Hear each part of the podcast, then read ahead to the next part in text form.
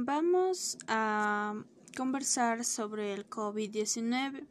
La enfermedad por coronavirus COVID-19 fue declarada una emergencia de salud pública de importancia internacional por el Comité de Emergencias del Reglamento Sanitario Internacional en el Ecuador. Se identificó el primer caso el 29 de febrero del 2020 y su propagación crece de forma acelerada y inmediata.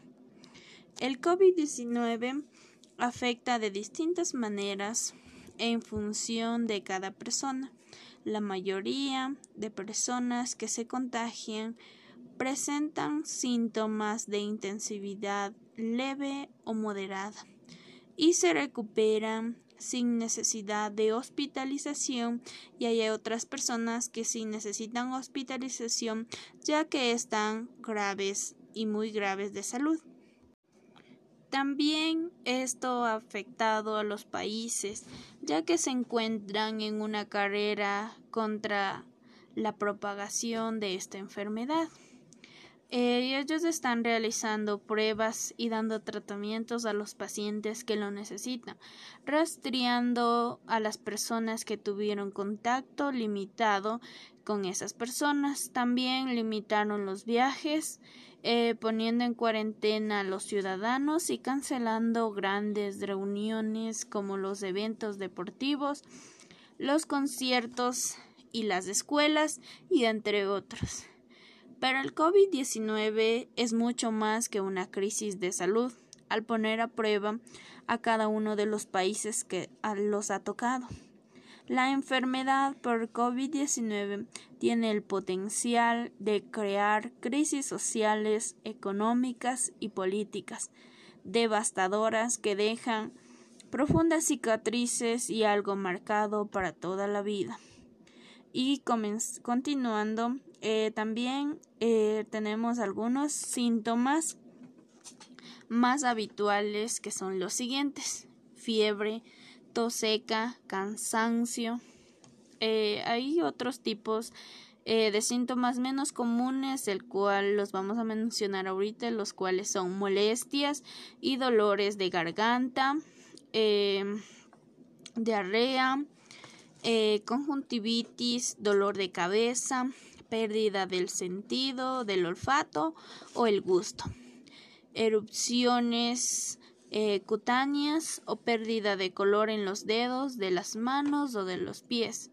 Y también las personas que se contagian deben realizar su respectivo aislamiento domiciliario.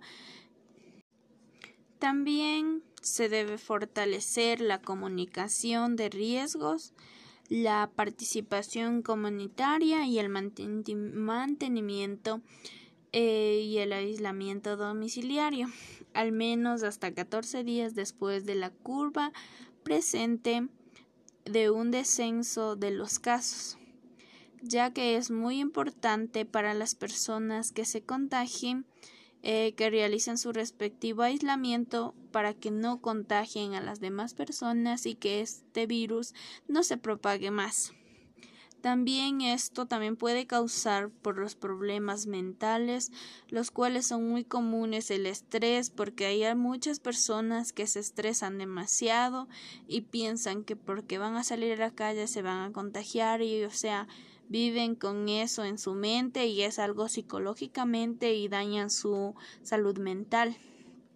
Esta pandemia es muy fuerte, ya ha pasado casi seis meses eh, y las cuales nuestros científicos de la salud están poniendo a prueba diferentes medicamentos para poder combatir el COVID-19 y esperamos que den buenos resultados y que esto no salga de las manos como lo han salido eh, todo este tiempo y esperamos que den muy buenos resultados, eh, que se garantice la salud y el bienestar de cada persona y que no digamos que esto se extienda, sino que acabe y se disminuya en poca cantidad y no haya muchas más muertes como las que ha habido hoy en día y que esto se culmine y esperamos que muy pronto se acabe esto.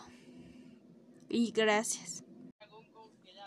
Culminando el trabajo, eh, vamos a nombrar a los integrantes, del cual es Lilian Guachambosa, eh, Caterine Brito, Paulina Spin, Diana Barona, eh, Carolina Chalán y mi persona, Jocelyn Llerena.